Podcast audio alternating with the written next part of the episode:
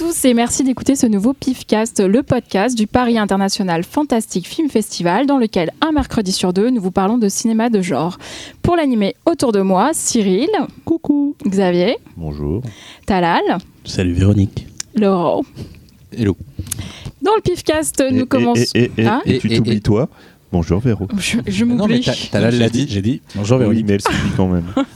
Bah tu t'oublies ouais. un peu trop souvent. Pardon, quand j'ai tout Ah, c'est bon, ça suffit les, les modalités là, on a un podcast à faire les gars. Comment ça là Alors, dans le PIFcast, nous commençons toujours par l'heure du PIF, le tour de table de ce qui nous a récemment tapé dans l'œil dans le genre. Euh, Oui. Puis nous passerons au dossier. Aujourd'hui, nous vous proposons une sélection de films à regarder en famille.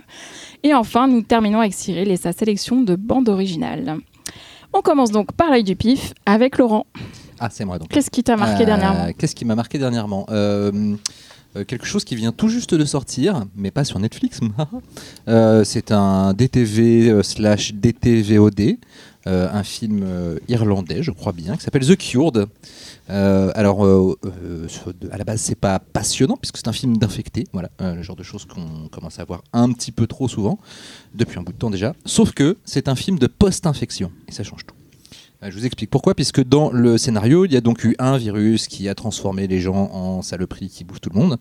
Euh, en Irlande, là où se passe le film, une grosse partie de la population a été, euh, a été euh, tuée ou alors a été infectée. Puis un jour, un virus, un, anti- un antivirus, un vaccin a été trouvé. Et donc, la plupart des infectés ont été guéris, à part, à part un petit pourcentage qui sont gardés en captivité.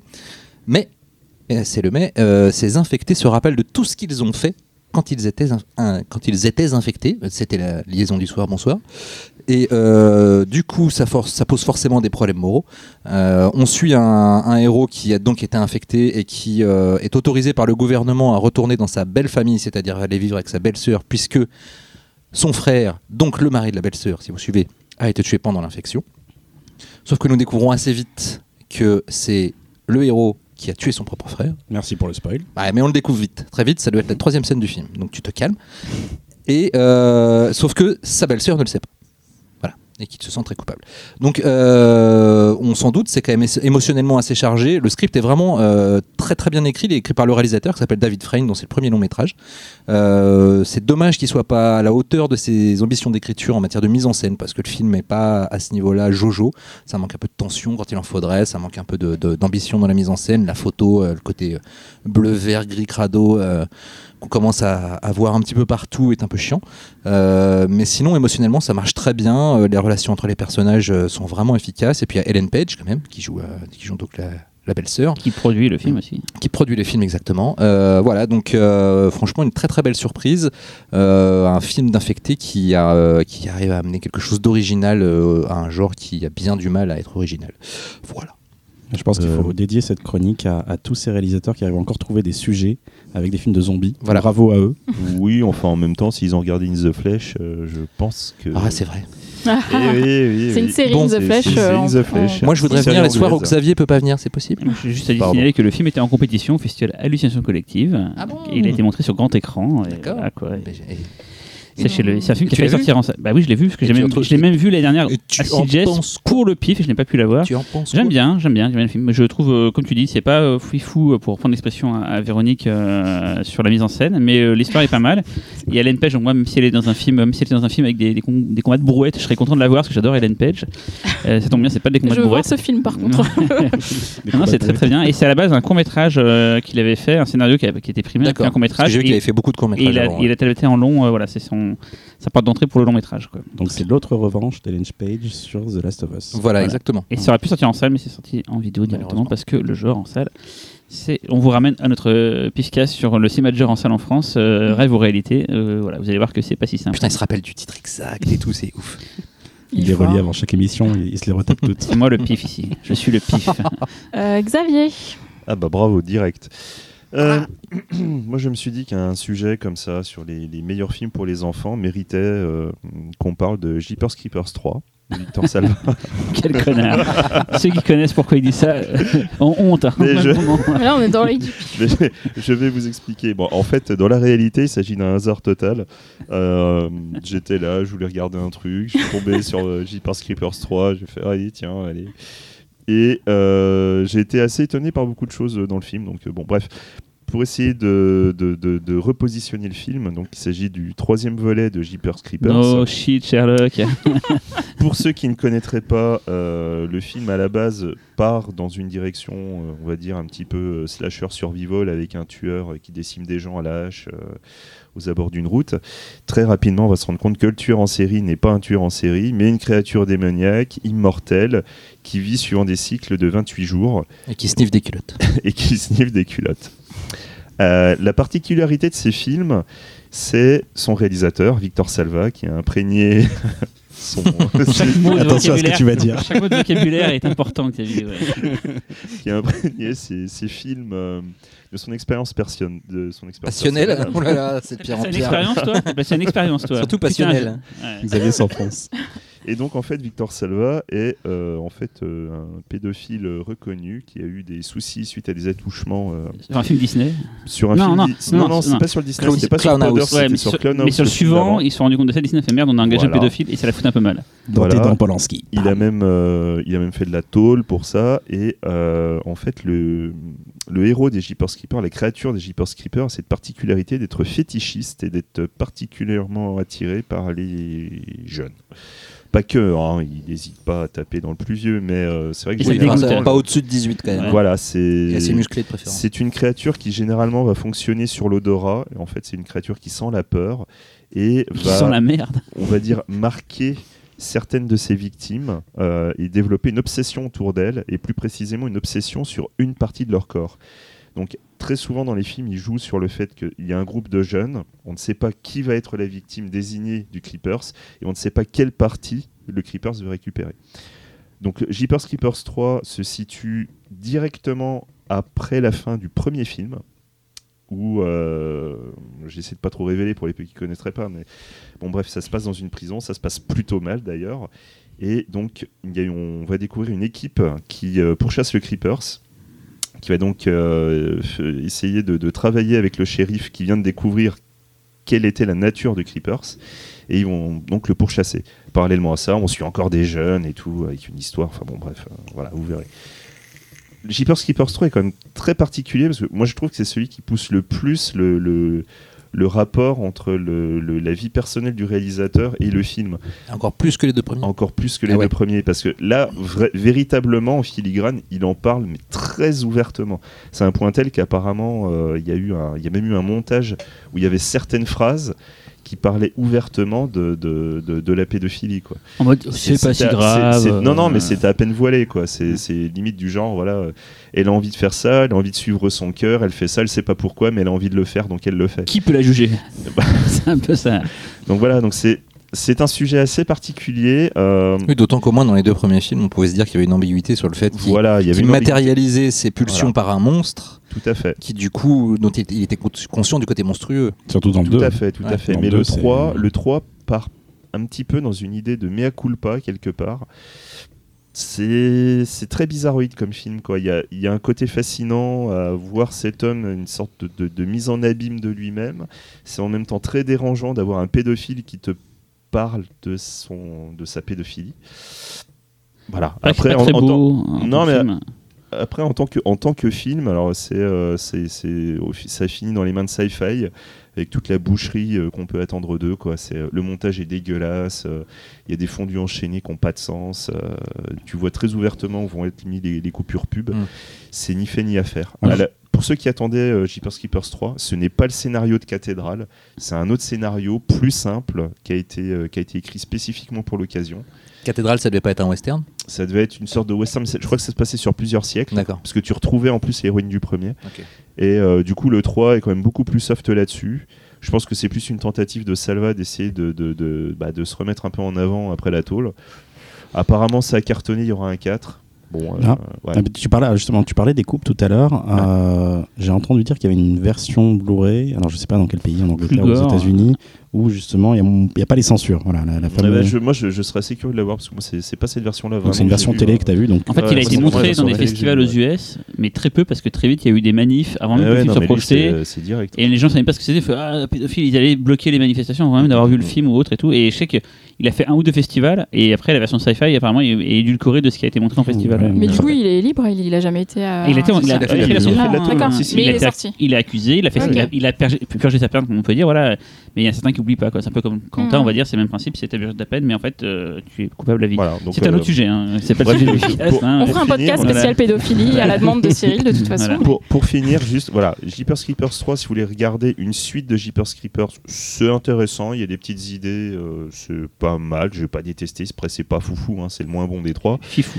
Après, si vous voulez autre chose, essayez, euh, ça vous mettra sûrement mal à l'aise, mais c'est une expérience. euh, voilà, c'est une expérience. si, si on fait un truc un jour sur les monstres, je pense que c'est les, au moins les deux premiers sont des films vraiment Oui. assez majeurs, Ouais, on va ouais, dire. ouais, dans- ouais, ouais. Parce qu'il n'y en a pas eu beaucoup de c'était des années 2000, on va dire. euh, Non, non. mais c'est vrai que Euh, les Jeepers. Creepers, c'est vraiment, c'est vraiment une très très bonne Ouais. franchise. euh, quoi. imprégné de, de son C'est réalisateur. ça. Ouais. Ça et les Ghoulies, c'est les deux franchises majeures du, du- du film fantastique. À toi, Cyril. Ah, c'est moi? Ah, d'accord. Alors, en ce moment, bah, en ce moment parce que forcément, on l'enregistre pas forcément au vous l'écoutez, il y a une rétrospective de Palma à la Cinémathèque française. J'ai eu la chance d'aller voir euh, Outrage, donc Executive of Wars, en présence de De Palma, qui après a fait une masterclass. Et je me suis dit, tiens, euh, si je regardais enfin ce fameux documentaire qui s'appelle De Palma, euh, qui a été fait récemment sur lui, et qui d'ailleurs sort ces jours-ci chez Carlotta Film. Donc c'est ce que j'ai fait, j'ai regardé le documentaire, et c'est pas terrible. Ah, c'est pas un documentaire, c'est une interview avec Voilà, des images de c'est une grosse interview d'une heure et demie euh, entrecoupée d'extraits. Donc l'interview euh, filmée très platement euh, avec un De Palma qui débite de- des informations. Ce qui est très rigolo, c'est que quand j'ai vu la masterclass, je n'avais pas encore vu le documentaire. Et De Palma a raconté plein d'anecdotes, plein de façons de voir le monde, le cinéma, machin et tout. Et en fait, je vous jure, les anecdotes qu'il a racontées sur scène, c'est les mêmes. il n'y en a pas d'autres en plus, ni en moins, qu'il y a dans le documentaire. Je me suis dit, mais en fait, euh, il n'y a que ça à raconter sur ces films. Tout ce parti sur la mise en scène aussi, bah, il a raconté les mêmes choses euh, sur scène que dans le documentaire. Donc, c'est pas très fou. Alors, pour information, c'est quand même rigolo. C'est un documentaire qui a été fait par deux réalisateurs. Euh, donc, Noah Baumbach, qui en fait est un petit protégé de Wes Anderson, qui avait fait l'abominable Greenberg. Je sais pas si vous avez déjà vu ce truc-là, mais c'est insupportable. Et il y avait aussi, il a ré- co-réalisé donc le documentaire avec Jack Paltrow, qui par contre lui a fait un très bon film qui s'appelle Young Ones. Je sais pas si vous vous souvenez, c'est un western dans le futur avec des robots, et qui Ah était vachement oui, bien. Voilà. Super bien.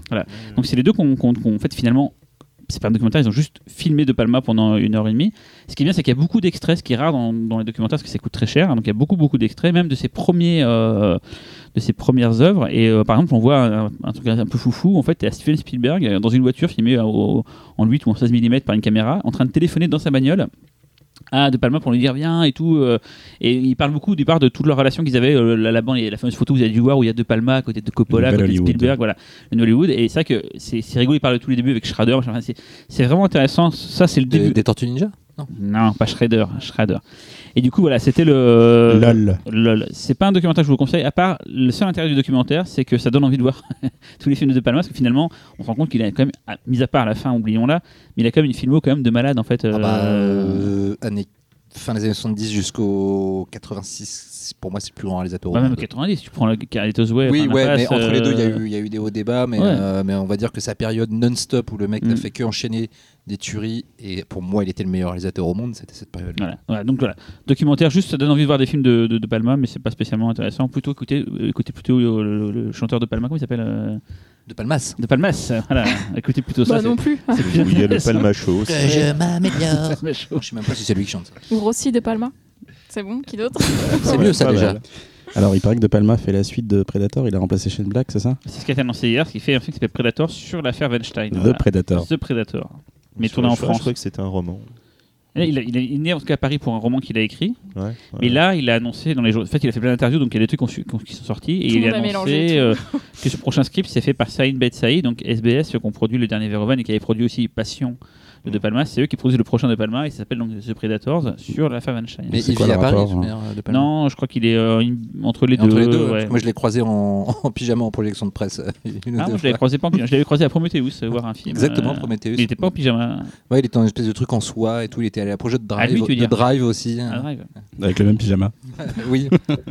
Quel pantouflard ce De Palma quoi. euh, Talal. Bon. Alors moi je vais vous parler d'un film que euh, vous connaissez tous, euh, qui s'appelle Matrix. Euh, Matrix, les frères Wachowski. quoi tu parles. Alors pourquoi je parle de ce film qui date de 99 Alors oui, alors je dis frères parce que c'est la question que je me suis posée. Parce l'époque, qu'à ils étaient l'époque, frères. ils étaient frères. Donc à l'époque, voilà. Et à un moment où ils sont frères et sœurs, il faudra Et trouver voilà, une autre formule. c'est- On Voilà, dirait la- le sketch de Ricky Gervais sur euh, Kathleen Jenner, où il dit à l'époque où il était un homme, euh, il y a tout ce délire là sur. voilà, bon, bref, on dirait ce sketch là. Désolé. c'est pas grave. et donc, euh, donc voilà, Matrix, donc euh, sorti en 99, donc il y a bientôt 20 ans, et ressorti euh, il y a maintenant une semaine en 4K avec un nouveau master qui tue sa maman. C'est simple. euh, vous avez jamais vu le film comme ça. Il a été réétalonné par Bill Pop, euh, je crois, même s'ils sont très discrets à ce sujet-là, parce qu'on on entend très peu parler d'eux, à la demande des frères Wachowski. Et, euh, le film, en fait, euh, regagne une panache. T'as l'impression que- qu'il est sorti l'année dernière, tout simplement. Et, et le film fait largement la nique à tous les blockbusters qui sont sortis euh, depuis. Même Vraiment. sans, même sans une resto en 4K, il continue à faire la nique. hein. Alors oui, alors là, là, tu parles de son sujet, moi je parle de- vraiment Non, du non, visuel. même visuellement. Ah oui, oui, voilà. Alors, le film reste Ce qui est incroyable, c'est euh, les effets spéciaux n'ont pas pris une ride. Tu vois, même, même les plans euh, avec les sentinelles, des plans CG qui auraient pu être douteux, on aurait pu se poser la question, en tout cas à une époque, aujourd'hui, ils fonctionnent encore. À tel point que je me suis demandé s'ils n'avaient pas retouché euh, les effets spéciaux. C'est assez ouf. Moi, je les ai revus en Blu-ray, euh, le, enfin le Blu-ray qui est sorti depuis. Qui était déjà très classe. qui était déjà très classe. Mm, mm. Le film, il tient, ça, ça tient encore la route. Bah là, tu, Dieu, vas, quoi. tu vas redécouvrir le film. Je t'invite à, à le revoir si tu as l'occasion. Et c'est un film pour lequel j'avais, euh, j'ai adoré bien sûr à la sortie. Puis j'avais quand même une petite amertume parce que justement quelques mois avant, il y avait Dark City qui était sorti. Et pour moi, Dark City, c'était le mind blow des années 90. Et je me disais, ah merde, Dark City, c'est l'oublié, tout ça. Et, et bon, avec le recul encore, euh, je revois Matrix aujourd'hui. Il faudrait que je revoie encore Dark City dans une nouvelle copie, ce qui est pas, elle n'existe pas cette copie. Euh, bah, je parle des deux films parce qu'ils ont des thématiques très très proches, hein, très similaires. Complètement, C'est hein. des Pas films. que- Pas que les thématiques, Ouais. même visuellement. même euh, visuellement, c'est des films très punk, euh, euh, c'est des films de, de science-fiction aussi. Donc, euh, mélangent donc, le film urbain, noir. urbain euh, surtout. quoi. Bah. Dark, City Ouais. est beaucoup plus Ouais, urbain. ouais. Bah, on fera, je, je- je- je reviendrai sur Dark City dans une autre émission parce que c'est un de mes films de chevet. Euh, mais voilà, donc euh, Je vais Matrix. le prendre pour la prochaine, je vais te griller comme ça. Ah, culé. Euh, donc voilà, Matrix, c'est euh, c'est une tuerie. 20 ans encore après, euh, revoyez-le. Si vous avez l'occasion de le voir en 4K, foncez. Il y a un nouveau mix, il y a un nouveau mix Dolby Atmos qui tue sa mère. J'ai pas eu l'occasion de l'écouter comme ça, mais apparemment c'est euh, c'est assez hallucinant. Voilà. C'est marrant ce que tu dis dans le sens où ça n'a pas pris une ride. Ça m'a fait l'effet quand j'ai revu Terminator 2 en salle l'année dernière, Ouais. qui était ressorti en restauré. Tu dis, mais merde, c'est le meilleur film que j'ai vu cette année d'action. Ah, ouf. hein. Il a 20 ans ou 30 ans. Ouais, ouais, non, mais c'est c'est vrai que ça m'a fait cet, cet effet-là aussi. quoi. Ça, ça te fait prendre conscience en fait que Hollywood, euh, c'est un peu le champ du signe en fait des blockbusters ce film-là. C'est depuis euh, Hollywood n'a plus les, les testicules, pour être poli, d'aller jusqu'au bout de, de- voilà de- d'une vision de réalisateur. Et pour le coup, l'inflation, ça coûte tellement cher les films, je pense qu'ils peuvent plus se permettre en fait de. je, je sais pas combien coûtait le film à l'époque, mais c'était un deuxième film. Matrix, c'était un- c'était du 80-90, je crois. Ouais, donc c'était un moyen, un moyen pas, budget. Il y, a- quoi. il y a Bumblebee qui arrive. Voilà. euh, Cela voilà. dit, euh, le trailer. est- Oui, il est pas mal le trailer en plus. Oui, bloques, mais bon, voilà. mais Quoi. on s'en fout un peu. Qui a envie de voir Ouais, ça ce- qui est dommage avec Matrix, je trouve, c'est que le film euh, souffre de des suites ou de toutes les, les pâles copies qui ont Mais- été faites, mais il- de, des choses qui ont été récupérées, des, des parodies. Et au final, le film Ouais. d'origine, c'est un peu comme Saw, par exemple. Ah bah, c'est le- parfait, enfin, j'allais parler de ça en fait. Film- est connecté. D'où le recul, d'où le Ah, c'est recul en fait. 20 ans après, tu, tu as, tu as ce recul, tu as Ouais. tout ce truc-là qui est passé, et tu revois le film et tu dis, mais c'est quoi Ouais, ce truc quoi? déjà Véronique est juste, mais même si les autres sauts n'ont pas été faits par le même réalisateur, mais dans Saw, le premier, il y avait plein de trucs euh, qui n'ont jamais été repris dans les suites en fait. Il y a un ensemble de choses qui le rendaient euh, intéressant. C'est un peu comme les suites d'Hellraiser ou autres où les mecs disent Ah, ce qui est cool, c'est les Cénobites. Mm. Mais non, ce qui est cool, c'est tout un univers que tu as créé. Ouais. Laissez Oui. tranquilles. Putain, Ah, j'allais j'ai- le faire. et dans Saw, finalement, dans les autres suites, ils ont pris le- la torture en oubliant qu'il y avait toute une mythologie et tout. Et dans Matrix, c'est ça en fait. Et Le premier avait beaucoup de choses qui finalement n'ont pas été repris dans le, dans le 2 et le 3. Je quoi. ne suis pas vraiment d'accord. Alors, mais- moi, je dirais pas le les- 2 et les 3 parce scènes- que je dis pas d'action. tout est acheté dans, euh, dans le 2 et le 3, il y a Non. des trucs bien aussi. Mais par contre, c'est aussi tous les, les sous-films qui ont été faits, euh, le- le- la récupération du bullet time qui a été visée. Le kung fu. Bonjour, voilà, Opération enfin, le- Espadon, qui, dans le genre, euh, je mets une boulette à la con. Arrête, il y avait les seins de dire. Exactement, c'est l'une des plus belles scènes Voilà. du cinéma. Quand elle En baisse son magazine là. euh, en bullet time. c'est ça. dans le genre film de repompe euh, Bullet Time, je trouve que c'était le meilleur. Quand genre, euh, on sait pas pourquoi à la fin il y a un plan ralenti Ah, mais tu vois, ça circulaire. a tellement. Oh putain, encore du bullet time, alors qu'en vrai, euh, c'est, enfin, dans Matrix, ça, c'est pas le cœur du film, quoi. C'est juste un truc. Opération Espadon. Rien que le nom il tue de toute façon, on la recherche pas. Et juste une dernière chose, euh, c'était le deuxième film des bonhommes. Juste avant, ils avaient fait un huis clos. Ils arrivent, ils font euh, ce truc-là. c'est des femmes. Bound en plus. Très bon est Déchiré. Ouais, qui est un excellent film déjà. Mais euh, alors, j'aime beaucoup, j'ai beaucoup d'attaches avec les, les films suivants d'affaires Wachowski, mais euh, il y en a aucun qui est arrivé, à, ne serait-ce qu'à la cheville pour moi de, de Matrix. Cloud Atlas, c'est quand même assez mortel. C'est classe, c'est Mais classe. c'est- c'est mais casse-gueule. c'est alors, hein, la- même chose. Il y a des imperfections. hein. J'adore Atlas, mais il y a des imperfections. Là où Matrix, c'est limite euh, Ouais. un Ah diamant, ouais, tu vois, un c'est- diamant c'est brut. Incroyable, c'est la bande annonce, de annonce Matrix. À l'époque, Ah, c'est celle que j'ai le plus vue de ma vie. Tu sais que je l'ai revu Elle juste après le film. J'ai fini le film, j'ai envie de revoir la bande Avec la annonce. musique d'Enigma, elle est démente. Tu vas te surprendre si tu revois le film, tu vas te surprendre que tu connais toutes les, punchlines Ah que tu as eu dans la bande annonce, tu es prêt à les, répéter. mais elle, est- ouf, cette bande annonce. Hein. Elle est vraiment ouf. Hein. Euh, Et Véronique Et pour finir, moi je vais être assez rapide parce que j'ai vu un film que je ne suis pas sûre d'avoir vu. C'est-à-dire que je l'ai vu, mais je sais pas trop. Tu as dormi. T'as dormi, ouais, c'est ça. Peut-être. Ou, ou tu as fait d'autres choses. euh, je dire, euh, Je suis voir Est-ce ce que c'était dans un cinéma avec Parce des que messieurs avec tu des impairs et, et des, Comme des Véronique, mouchoirs va par toujours dans les tréfonds du cinéma. Je me demande ce que t'as choisi aujourd'hui. euh, C'est pas très fond. Est-ce que très ça mais- s'appellerait pas Mes couilles sur ton front front, Ça fera un ça fera dindon. Quel connard, c'est ma est, phrase. Le l'a Brady, a, le fermé C'est depuis. le donc, euh, challenge du jour. Euh, non, j'en ai parlé en plus avec, euh, avec Xavier sur, sur un trajet que nous faisons ensemble parfois. Euh, c'est Je t'aime, je t'aime de Alain Ah, René, ah. 1968. Euh, et donc voilà, je, je me suis dit, tiens, la SF française, on en a parlé il y a pas longtemps euh, de, de voyage dans le temps et de films de genre français. Donc euh, ça a coché un peu les cases de nos derniers euh, podcasts. Euh, donc c'est un film dans lequel euh, donc c'est joué le personnage principal est joué par Claude Rich qui a tenté de se suicider et euh, qui du coup euh, à qui on propose en fait de faire une expérimentation euh, scientifique dans lequel euh, on l'envoie voyager dans le temps donc une expérience de voyage dans le temps qui tourne mal et il se retrouve bloqué en fait dans son propre passé à faire des sauts aléatoires dans divers divers souvenirs qu'il a avec notamment sa femme qu'il a perdue. Ça a l'air très cool, dit comme ça. Alors tout à fait, mais par contre, en fait, la forme, enfin à partir du moment où il commence à faire des sauts dans le temps, il y a un truc qui est vraiment bien dans le film, c'est qu'il y a un côté complètement hypnotique, voire musical en fait, euh, au film, qui fait que je ne suis, je suis incapable de dire ce que j'ai vu exactement. Et c'est là où je me dis, je ne sais même pas si j'ai dormi ou pas. Euh, à partir du moment où ce voyage dans le temps commence, c'est complètement abstrait en fait. Et en même temps, il se passe des micro-choses dans chaque scène. Euh, y a les, scènes sont répétitives. En fait, il y a plein de scènes qu'on voit plusieurs fois. Ils retombent toujours au même moment et il se passe à peu près la même chose, mais pas tout à fait. Il n'y a pas vraiment de progression de l'histoire en soi, même si ça parle au final, c'est une histoire d'amour en fait. C'est la relation qu'il avait avec cette femme, puis d'autres. Enfin voilà. Mais c'est, assez étrange comme film. Je suis sortie un peu, euh, un peu, euh, un peu bizarre. Je me suis tapé un trip en fait. Circonspect. Ouais, voilà. Euh, donc je sais même pas dire si j'ai aimé ou pas aimé. Je sais même pas si je l'ai vu.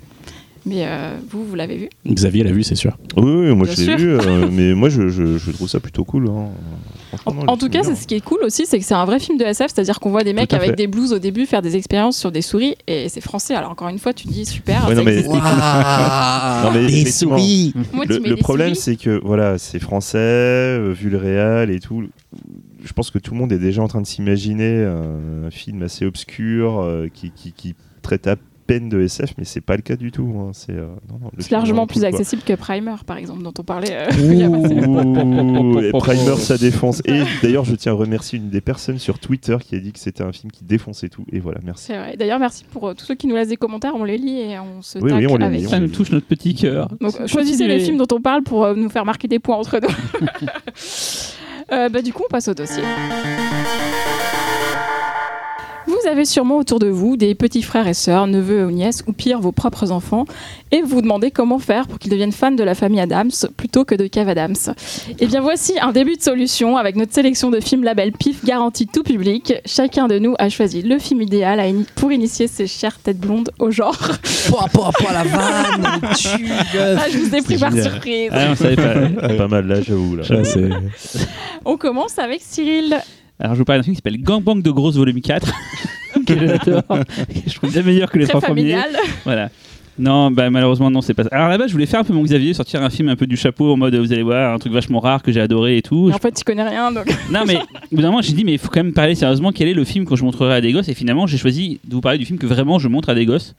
Pas les miens, hein, mes, mes neveux, mes nièces et tout, tu vois, voilà, un truc de cadré. Euh, avoir une putain de réputation. Rappelle-moi de ne jamais laisser de ta, grosse ma gosse, je ne la laisse jamais chez toi. grosse 4-4. Et je vais vous parler de Mon voisin Totoro de Hayao Miyazaki, voilà, qui est un film que je trouve euh, exceptionnel hein, dans- en tout point.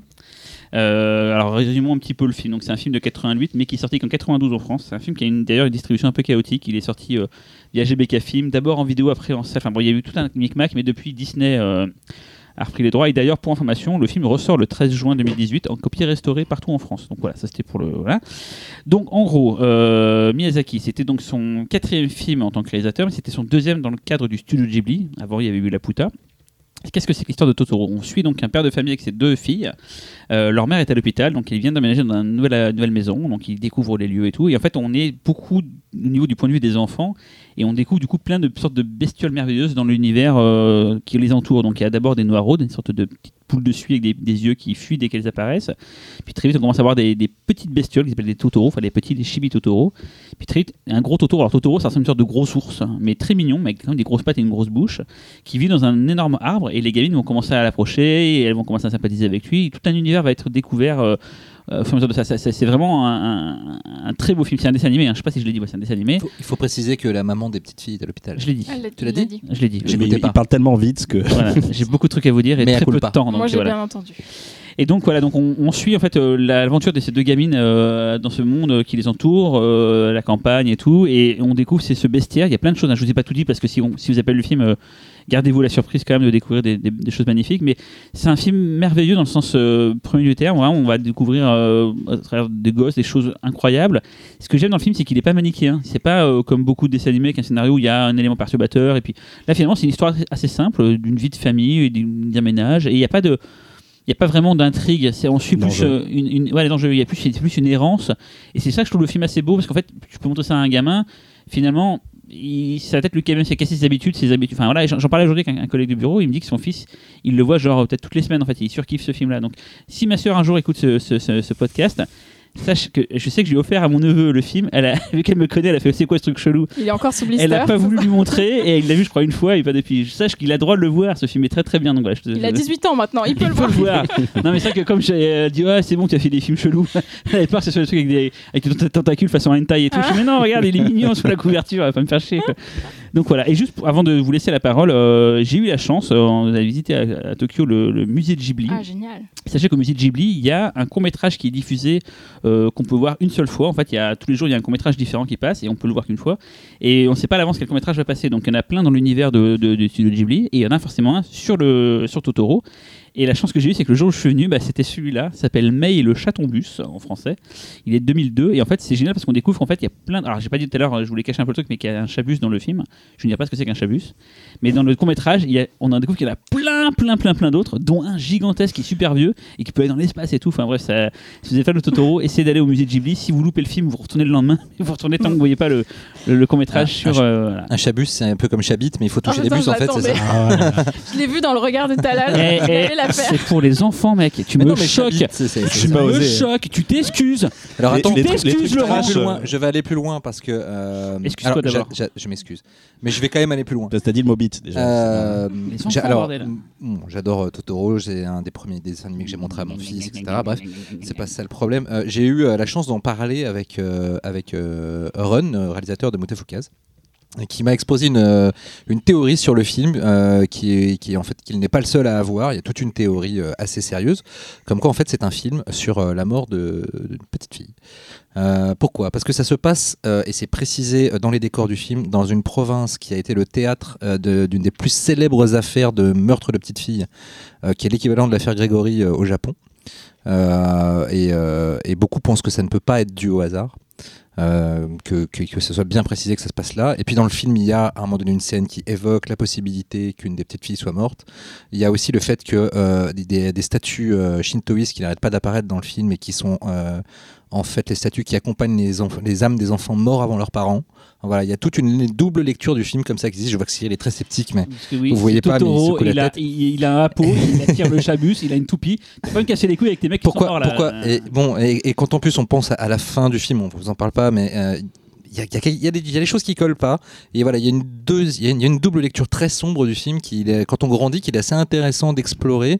Euh, il n'empêche que c'est un, un- peut-être le feel good movie, movie ultime, en tout cas l'un des plus, des plus merveilleux qui soit. Mais voilà, il y a, il y a aussi cette théorie, ce- ce- ce- cette ombre qui plane un peu sur le film qui est pas inintéressante. Après Xavier et ses pédophiles, toi tu, tu nous ramènes Voilà. aussi les, les tueurs d'enfants. Tout à fait. C'est une émission spéciale en, en film d'enfants. Qui, qui aime bien Totoro ici, qui qui aime pas Ouais, Alors. Moi, je tiens Super. à dire que Totoro fait partie de, du, de, de, mon, mon, top 3 euh, très select des films que je montrerai euh, impérativement à mes filles. Tu l'as pas encore fait? Bah non. Euh, La plus vieille? Excuse-moi, non, non, non, non, non, non, non. La plus vieille, elle a deux ans. On va attendre un peu. Mais non, non, pour moi, Totoro, c'est, c'est, ça fait partie des films qui sont, qui sont absolument parfaits pour les enfants. En fait, Totoro, j'ai déjà pu le tester sur mon petit frère. Et euh, quand il T'as était. pris un Totoro, tu vas taper dessus avec. Et en fait, moi à l'époque, euh, je n'avais même pas la, la- la VHS qui était, euh, qui était sortie euh, en français. C'était la VHS japonaise. Et il, est, il est absolument Ça y est, voulu. Non, mais il est absolument. Bienvenue chez les colons. mais je l'avais, en fait, moi, je l'avais déjà vu. euh, je l'avais déjà vu sous-titré français en festival, donc il n'y avait pas de souci. Et euh, lui, il a absolument voulu le voir. Et en fait, il a adoré le film. Quoi. Ça ne le gênait absolument pas de le regarder en japonais. Il avait quel âge? Euh, je, lui ai- je crois que je lui ai montré, il devait avoir 6 ou 7 ans à peu près. Et euh, il le regardait, mais en boucle. C'était un truc de fou, quoi. Je lui disais, mais tu, tu comprends? Il me fait, oui, oui, je Tu vas comprends. péter ma VHS surtout. oui. Donc euh, voilà, apparemment, un enfant de 7 ans arrive à comprendre le film, même sans comprendre le japonais. Et je vous garantis qu'il le regardait, mais ouais, quasiment toutes les semaines, quoi. C'est un truc de malade. Moi, je vais te remercier parce qu'il faisait partie de ma shame list. En fait, j'avais vu, euh, j'avais commencé par Porco Rosso et ensuite euh, Chihiro, Princesse Mononoke, et c'était le seul que j'avais pas vu parce que j'en avais tellement entendu parler. Je, je sais pas, il y avait un truc. Voilà, de refus de voir ce film-là alors que tout le monde me bassine avec. Et j'ai fini par le voir donc grâce à ce pifcast et j'ai trouvé ça mortel. Euh, D'autant plus que bon, j'ai peut-être peut-être que je suis un père indigne. hein, je l'ai montré à, ma fille de, de 3 ans. Et euh, je l'ai pas montré entièrement, mais j'ai montré des petits bouts. Et elle a adoré. Et depuis, à chaque fois qu'on rentre euh, de la crèche, c'est euh, Ah, Totoro, Totoro. Elle voit la jaquette DVD posée à l'entrée. Ah, Totoro. Tu l'imites super bien. On, fait, on la chanson, on chante en tous la chanson euh, de- oh, non, non, mais je, je te rassure, c'est pas une question que je trouve qu'un enfant de 3 ans soit trop jeune pour voir le film. C'est juste que je pense qu'à 3 ans, ils ont peut-être un peu de mal à tenir aussi longtemps. Oui, oui, non, j'ai montré des petits là. bouts. Euh, D'ailleurs, ça, c'est peut-être bien qu'on indique à chaque fois euh, l'âge qu'on est. Parce que les gens qui nous écoutent ont peut-être des gosses, ont peut-être envie de partager ça. Et donc, Ah tu oui. pourrais peut-être indiquer l'âge. donc, d'après Xavier, 3 ans, non, mais d'après Talal, oui. Moi, je pense que c'est bon, en 3 fait, ans. hein. Pour moi, Totoro, c'est plus à partir du moment où un enfant est capable de tenir une heure et demie. Je crois que c'est ça, il dure une heure et demie, une heure vingt, une heure ouais, très Sans court, être hein. attaché, tu veux dire ouais. Oui, sans être attaché. Bien, j'ai hâte qu'on parle du film de Xavier, alors, De, de regarder jusqu'au bout. Voilà, c'est juste ça. Euh, On passe à Talal. Ok, je m'attendais pas. Ok. Euh, alors, on va parler de euh, Legend de Ridley Scott. Alors, la grande question, c'est est-ce que Legend de Ridley Scott est vraiment un film pour enfants? Et moi, je vais vous répondre oui.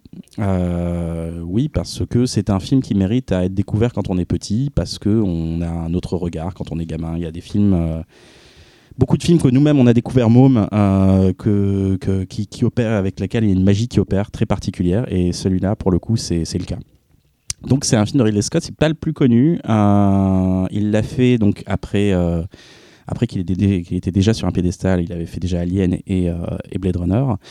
Mais par contre, ce film-là, c'était un peu son fantasme. Il, le rêvait à l'époque euh, de Duelist déjà, et il voulait faire un film heroic fantasy, un truc un peu à la Tolkien, euh, mais avec, euh, avec sa patte, et il voulait raconter une histoire originale. Donc il a fait appel à un, à un auteur de bouquins euh, qui s'appelle, alors je vais essayer de bien prononcer son nom, désolé si je le fais mal, William Hoy Hertzberg. Xavier, tu valides? Sûrement. D'accord, je sais pas. Je crois qu'à la fin, c'est pas Sburg, c'est Sburg. Sburg. Il me semble. Alors, euh, pour faire un raccourci, c'est l'auteur de, de Angel Art, du bouquin, et euh, donc euh, Angel Art qui est devenu le, le fameux film que vous connaissez. Et donc, de quoi ça parle, Legend de, de Ridley Scott? Donc, c'est un peu concon sur le principe. C'est Lily, une petite princesse toute gentille qui court dans la forêt, qui est amoureuse de Jack, un petit homme des forêts. Alors, ils- ensemble, ils vivent un amour très platonique. Et, euh, et il profite de cette forêt merveilleuse jusqu'au moment où Lily euh, s'amuse à toucher une licorne, ce qu'elle n'a pas le droit de faire, et ce qui va perturber, on va dire, l'équilibre de cet univers. Et euh, le méchant de l'histoire, euh, je vais en revenir longuement un peu plus tard, euh, qui s'appelle Lord of Darkness, va en profiter, du moins ses spires vont en profiter pour récupérer la corne d'une licorne et ainsi plonger l'univers merveilleux de, ce- de cet univers merveilleux dans les ténèbres. Donc le film est sorti dans une, en plein milieu d'une vague de, de- de films euh, de fantasy pour euh, mômes euh, qui était quand même assez sombre, surtout euh, aujourd'hui quand on voit avec du recul. Il y avait Dark Crystal en 82, il y avait l'histoire sans fin en 84, un peu plus tard il y avait Labyrinthe, et Autant de films dont on aurait pu parler. mais carrément, la, question s'est posée. l'histoire sans fin. Ah ouais. Bah, je me suis longtemps demandé si j'allais pas traiter de Dark Crystal. Euh, L'histoire sans fin. voilà. Euh, mais bon, celui-là, celui-là un- peu cher. J'ai expliqué pourquoi. Euh, et bien sûr, il y avait Willow en 88, donc euh, le Willow de Ron Howard. Euh, donc, je vais vous surprendre. Euh, ce film, euh, pour moi, c'est un grand film raté. Euh, Dis le mec qui a quand même la statue chez lui dans son appartement gigantesque. Ouais, et j'en ai pas qu'une. hein, je- je- Ouais. je- La statue de Tom Cruise, on précise.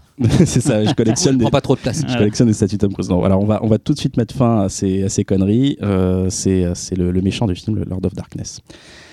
Alors, euh, le scénariste lui-même dit que euh, Ridley Scott à la base voulait faire du Tolkien et il a fini par faire du Cronenberg. Euh, je, je vais vous expliquer pourquoi. C'est parce que le film est particulièrement sombre. Il y a une atmosphère un peu, un peu, un peu Mortifère. craspec. Ouais. Mortifère. Ouais, ouais, c'est ça, qui, mais qui, est- qui est complètement en opposition avec euh, cet univers un peu féerique et concon qu'on a au début du film, en fait. Euh, et, et- et pour tout vous dire, en fait, pourquoi le film est raté, c'est parce que justement tout- toute la partie euh, univers féerique est, en tout cas à mon sens, un peu ratée. Alors pas visuellement, parce que le film est très très beau, c'est du studio, euh, c'est un des rares films euh, du- où une forêt est reconstituée entièrement en studio et c'est assez beau, en fait. Ça, ça rappelle beaucoup les, les grandes heures du fantastique japonais des années, euh, Exactement. fin des années 50-60. Visuellement, c'est vraiment à tomber par terre. Et tout à fait. Mais alors, par contre, le problème, c'est les personnages. Les- Le personnage de Tom Cruise est aussi. euh, Alors, pourtant, c'était Tom Cruise. Alors, il n'était pas encore au top. C'était un peu avant Top Gun, justement. Oh, il- Ah, alors attention, c'est- c'était avant Top Gun, c'était quand même après Risky Business. Ouais. Donc il, a- il avait quand même, euh, il avait quand même de la petite cote. Mais je crois, que- je crois que c'est pas trop tant de sa faute. C'est vraiment son personnage qui est, qui qui qui vraiment transparent et, euh, et cette princesse qui est un peu, euh, un peu cucul la praline.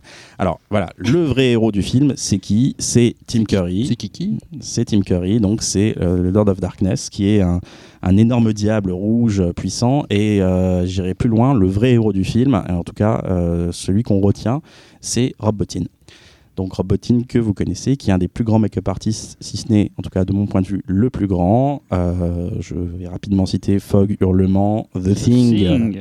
Robocop. Robocop, Total Recall et dans la fin Seven. Voilà. Euh, bon, très rapidement, c'est un film, on va dire, qui a été catastrophique pour Scott. C'était un fantasme. Il a le tournage, euh, s'est très mal passé. Déjà en écriture, il y a eu 15 versions du script. Ils ont beaucoup de mal à trouver la bonne version du script. Et, euh, surtout sur le tournage, la forêt, la fameuse forêt qui a été tournée dans les studios de Pinewood, c'était le studio 007, a complètement cramé. On peut voir d'ailleurs des images d'archives dans le making-of du, du très beau Blu-ray que je vous recommande. Euh, donc ce qui a mis fin, en fait, on va dire, à, la continuité de ce tournage. Et donc ce qui, donne l'impression aujourd'hui que le film a des trous, ou en tout cas que euh, bah, tout ce qui était supposé raccorder l'histoire ne marche pas. Voilà, donc aujourd'hui, à cause de Scott et pas à cause de ses producteurs, en fait, parce que c'est Scott qui s'est monté un peu le bourrichon tout seul, euh, il y a plusieurs versions de ce, du film. Il y a un montage US euh, avec, euh, la- qui dure 89 minutes avec la musique de Tangerine Dreams, alors qu'à la base c'était Jerry Goldsmith qui était l'auteur du Il a été viré. musique, qui a été viré par Scott lui-même, ce que je ne savais pas. Moi je pensais que c'était un des desiderata de Studio, non, non, producteur. c'est lui. Et donc la version européenne, par contre, dispose de la musique, de la super musique de Jerry Goldsmith. Et le film aujourd'hui existe tel qu'il aurait dû, en tout cas exister après son tournage, euh, grâce à un directeur Scott qui est sorti en 2001. Euh, et un directeur Scott qui dure presque deux heures. Voilà. J'ai pas plus de choses à dire. C'est vraiment un, un film à voir, en tout cas pour ces scènes, euh, de, les scènes de Darkness en fait, qui sont sur le dernier tiers, des scènes euh, à la fois horrifiques qui évoquent et volontairement Cocteau. Regardez, si vous voulez pas vous farcir tout le film, regardez au moins ces scènes qui sont vraiment sublimes. Voilà, je vous laisse la parole, les amis. Alors moi en tout cas, à mes yeux, euh, donc fait partie des, des trois meilleurs films de Ridley Scott. Terrestre Taureau, le premier film pour enfants. Là, Voilà, bah oui, bah écoute, c'est voilà, trois, hein, simple. Bah non, c'est simple, c'est Alien Blade Runner Légende. Voilà. Moi, pour moi, c'est la quintessence absolue de Ridley Scott. T'oublies Man. Euh, et donc c'est la quintessence absolue. C'est sympa. Parce que parler Et, du film. euh, et surtout euh, Darkness, euh, Darkness qui est une des plus belles créatures du cinéma, tout film confondu, Ouais. et euh, sûrement pour moi un des plus grands méchants du cinéma. Check. Voilà, là c'est euh, sans hésiter. À chaque fois qu'on que j'entends la phrase un bon film qui peut se, se base sur ses méchants, c'est les meilleurs méchants qui font les meilleurs films. Forcément, tu penses à Vador, mais moi en deuxième position, c'est c'est Darkness. Quoi. Darkness, il juste, Bah, dire quand, quand la incroyable, phrase, euh, Il est juste incroyable. Je tiens à ajouter que je n'ai rien à ajouter. J'adore le film.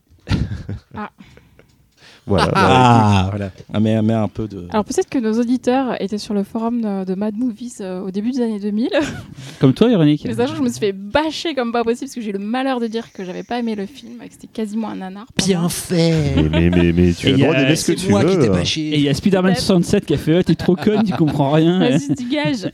Euh, non, en fait, euh, en fait, ce que tu disais, c'est effectivement peut-être qu'il faut le découvrir quand on est un enfant, parce que je trouve qu'avec des yeux d'adulte, quand même, c'est dur, quoi. Enfin, C'est Enfin, surtout les personnages principaux. Bah, en c'est ça, Ouais, mais c'est tellement niais, quoi. Enfin, je veux dire, Mais vous savez quand même que le Legend, c'est à la base, c'est une des inspirations pour euh, Zelda. hein. Tout Oui. à fait. Tout à fait. Ganondorf. D'ailleurs, c'est l'anagramme. Les- Ah non, pas du tout. Après, on retrouve de Bien toute manière une. euh, Enfin, je veux dire, euh, c'est un vrai conte de fées qui parle de la noirceur, comme tous les vrais contes de fées. Et je vous défie de me trouver des contes de fées écrits, classiques, avec des personnages d'une épaisseur extraordinaire. C'est ce, c'est- c'est ce qui leur arrive. C'est l'univers dans lequel ils sont et c'est ce qui leur arrive. C'est le, c'est le sous-texte de ce qui leur arrive.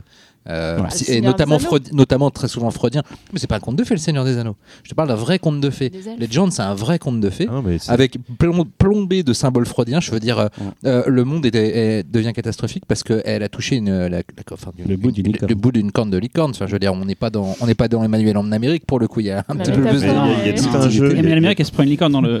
Il y, a- tout un jeu sur la, sur la lumière, les ténèbres et tout. Et il y a un moment, bah, d'ailleurs, tu as un hommage aux chaussons rouges où elle se met à danser comme ça et tout. Extraordinaire, cette- très très schizophrénique. Et du coup, c'est en c'est fait, dans moi, des je- scènes comme ça que tu vois le sous-texte. Ouais, et je pense que c'est ça qui, qui fait que je suis d'accord. On peut trouver que le film a euh, un vide de par les personnages, mais quand on le prend vraiment comme un conte de fées euh, symbolique, euh, il sait vraiment ce que c'est euh, et qui est, c'est transposé à l'écran avec euh, la même logique et la même foi. Et c'est ce que j'adore dans le film en fait. ouais. Il, avait, il, avait, il paraît qu'il y avait une scène qui avait été écrite, qui était dans le script où il violait la. la...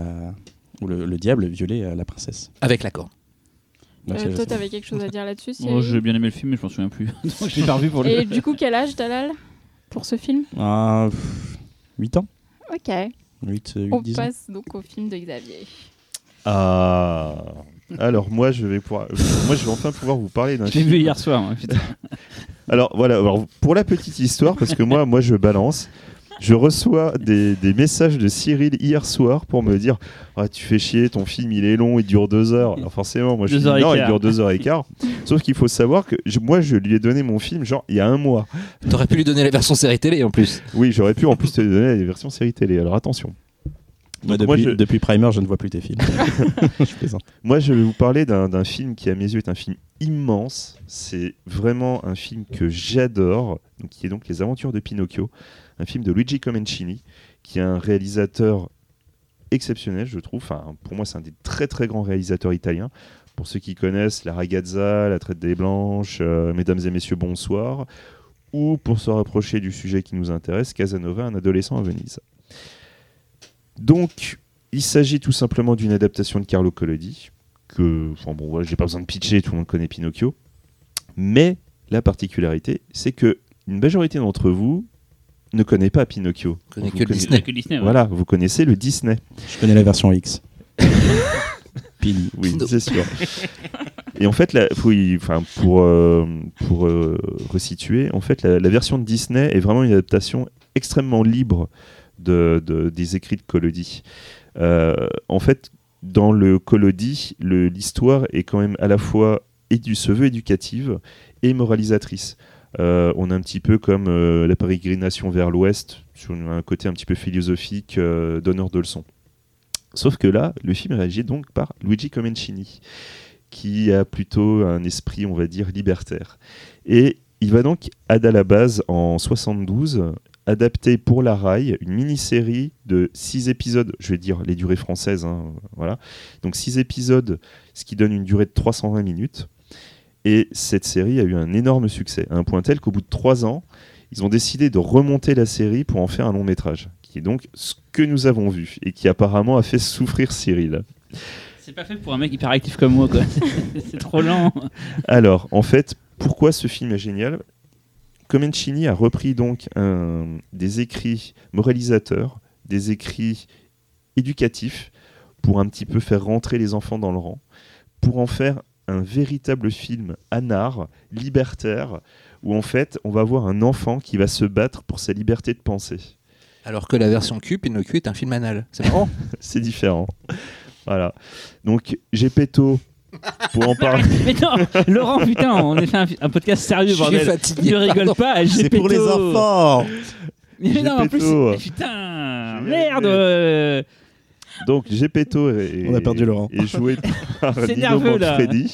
Il joue quel personnage Voilà, je suis Dis-moi le nom du personnage, il s'appelle comment J'ai pas, pas compris. Le personnage s'appelle J'ai- J'ai quoi J'ai Gepetto. Je suis désolé.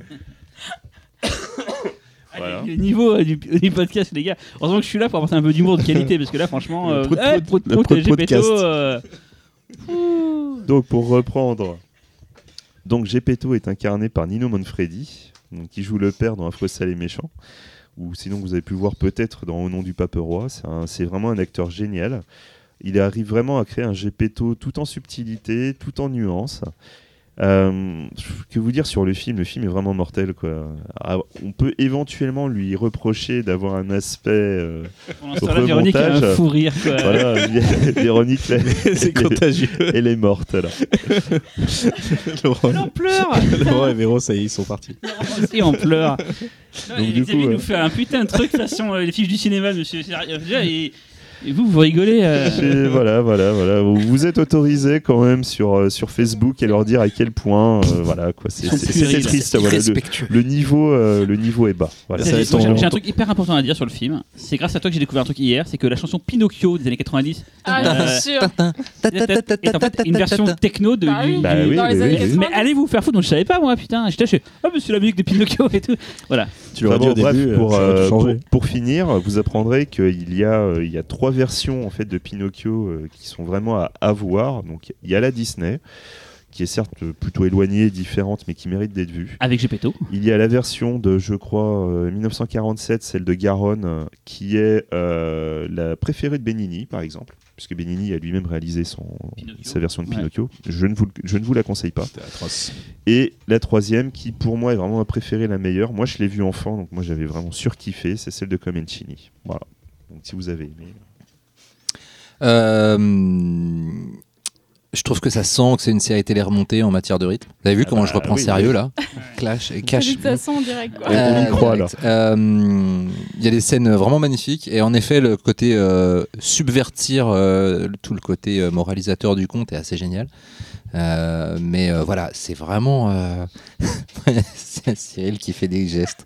Euh, c'est voilà, c'est euh, j'aime beaucoup. J'aime beaucoup la façon euh, dont les décors réalistes, euh, le- le- les- la façon dont le fantastique euh, fait intrusion dans un réalisme absolu, de, qui en plus un réalisme vraiment à l'italienne pour le coup. Tout à fait. Ça joue très bien. Le gamin est assez génial et les seconds rôles, les deux voleurs sont mortels, Ouais, ils m'ont fait mortels, hurler de rire. voilà. Euh, toute la scène de la baleine, euh, enfin qui n'est plus vraiment une baleine du coup, euh, une espèce- c'est marrant. On sait pas trop. Parce Ouais. Ils disent que c'est une espèce ouais, de requin. C'est un requin, mais c'est un requin aussi une baleine. ouais. Ouais, je sais pas en fait. Elle est surtout de cheapos, hein, mais bon.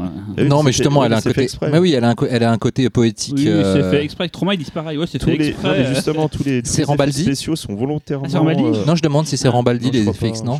Rambaldi les effets, plutôt, Tu l'as- vu hier, Laurent? Attends, ouais. Tu l'as vu juste avant. Oui, On non, je- euh, beaucoup. je- j'en connaissais euh, l'existence, j'avais- toujours été Non. très curieux, mais Ce qui est cool dans le film, J'avais c'est jamais trouvé le les temps. décors sont super clairs, je trouve. Il y a même des cadrages à des moments, tu dis, voilà, on sent qu'on est le cinéma un peu de l'âge d'or italien où il y a vraiment des beaux cadrages, des belles lumières et tout. Ça, j'avoue, c'était- il y a des plans dans la ville de nuit qui sont super beaux. Euh, le plan au début qui va qui demandait de la, à manger en fait et on lui jette un- de l'eau sur la tronche.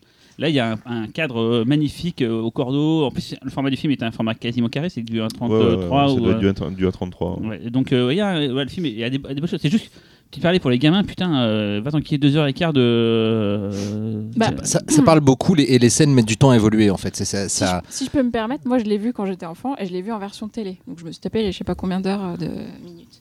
Et, et du coup, euh, je l'ai- enfin en gros, ma mère m'a m'a dit ah, regarde ça, c'est bien et tout. Donc du coup, j'ai j'ai vu la série télé. Ça m'a pas paru loin à l'époque, mais par contre, ça m'a paru hyper angoissant. C'est-à-dire, c'est un truc, ça a vraiment fondé, euh, je Mais- pense, mais ma c'est fait cinéphilie. exprès. euh, J'en ai parlé à des gens aujourd'hui. Disney est déjà méga angoissant. Angoissant. J'en ai parlé à des gens aujourd'hui et au boulot et deux trois connaissaient. ils me font, Ouais, mais ça c'était glauque. Et il y a plein de gens Mais ça m'a traumatisé. Ouais, Et ça, toute voilà. la partie C'est avec la normal, baleine. c'est un, c'est un enfant qui va être euh, toujours euh, sous, le, sous le joug des adultes, sous le joug de la morale, de la bienséance, et il va essayer de garder sa liberté de penser. C'est super flippant. Mais en fait, Dans, le est- film, à chaque fois qu'il redevient un pantin, c'est littéralement parce que des adultes essaient de lui imposer des choses d'adultes. Ouais. Il devient littéralement un pantin. Ouais, ouais. Mais en fait, quand t'es enfant, c'est vrai que ce côté euh, transformation corporelle entre un pantin inanimé en bois et tu te dis que le petit garçon c'est la même personne, c'est assez choquant. Mais après, moi j'adore, hein, ça, ça a fondé la personne que je suis aujourd'hui, donc euh, voilà. c'est formidable euh, parce que je suis quelqu'un de formidable. Mais, mais bon, Moi, voilà. moi, c'est pareil, mais vraiment pour moi, je l'ai vu gamin, c'est, je m'en suis souvenu, mais, mais tout le temps, je n'ai jamais oublié ça. Quoi. Ah, c'était bien. C'est à moi? Non, c'est Véronique, pas à moi. c'est Je sais pas, on me montre du doigt. Non. non, ça. Bah oui, ça fait On te dénonce, je c'est le savais. Eh bien, moi, j'ai choisi de parler de Beetlejuice, de. Tim Burton. Ne le dites pas trois fois. Euh, euh, un film de 1988. Euh, donc, en fait, euh, l'histoire, euh, rapidement, pour ceux qui la connaissent pas, c'est un couple tout mignon, amoureux, joué par Alec Baldwin et Gina Davis, euh, qui se réjouit de passer les vacances à la maison, sauf que pas de bol, ils sortent en voiture, ils se plantent, ils meurent, ils reviennent chez eux, ils constatent que non seulement ils sont morts, euh, mais que leur maison a été de nouveau euh, investie par euh, des nouveaux habitants, donc des nouveaux propriétaires, qui sont très insupportables.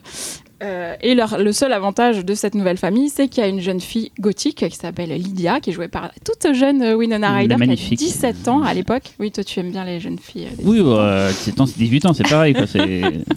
Ça passe. Ouais, ça passe. Et, euh, et donc du coup, ils se disent en tant que nouveaux fantômes de cette maison qu'ils vont essayer de faire partir ces nouveaux, nouveaux propriétaires en essayant de les effrayer, mais ils sont assez nuls à cet exercice malgré le fait qu'ils aient un manuel à destination des récemment morts. Euh, et en fait, on leur conseille d'appeler un certain Betelgeuse, puisque c'est pas son nom, c'est Betelgeuse, son vrai nom. Euh, et pour, pour l'appeler, il faut prononcer son nom trois fois. Donc pendant tout le film, ils vont, euh, ils vont mettre du temps à se décider à l'appeler parce qu'il fait quand même un peu peur. Et effectivement, quand, la- quand il l'appelle, euh, il est quand même assez effrayant.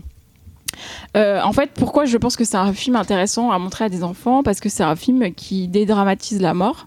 Euh, donc en fait, le scénariste, c'est euh, Michael McDowell. Il le qualifie lui-même de film optimiste sur la mort. Et, en fait, ce qui est intéressant, c'est que le couple, en fait, on, les voit mourir, donc c'est pas du tout gore ou quoi que ce soit, la, la voiture tombe dans l'eau, etc. Donc c'est dès le début. Et en fait, ils sont, ils sont pas spécialement catastrophés par le fait d'être morts, et, euh, parce qu'ils sont toujours ensemble, en fait, ils sont toujours un couple, ils sont toujours euh, tous les deux et très amoureux. Leur seul problème, finalement, c'est plus ces gens qui sont venus habiter dans leur maison. C'est pas le fait d'être mort, finalement. Et, euh, et en plus, toutes les situations macabres qu'ils vont essayer de mettre en place pour faire fuir les individus en fait, qui sont dans leur maison, en fait, on les voit toujours créer l'effet macabre. Donc ils vont se déformer le visage, etc. Mais comme on voit le dispositif pour créer cet Ça effet, dramatise. voilà, ça dédramatise complètement le Donc ça truc. devient comique. Exactement.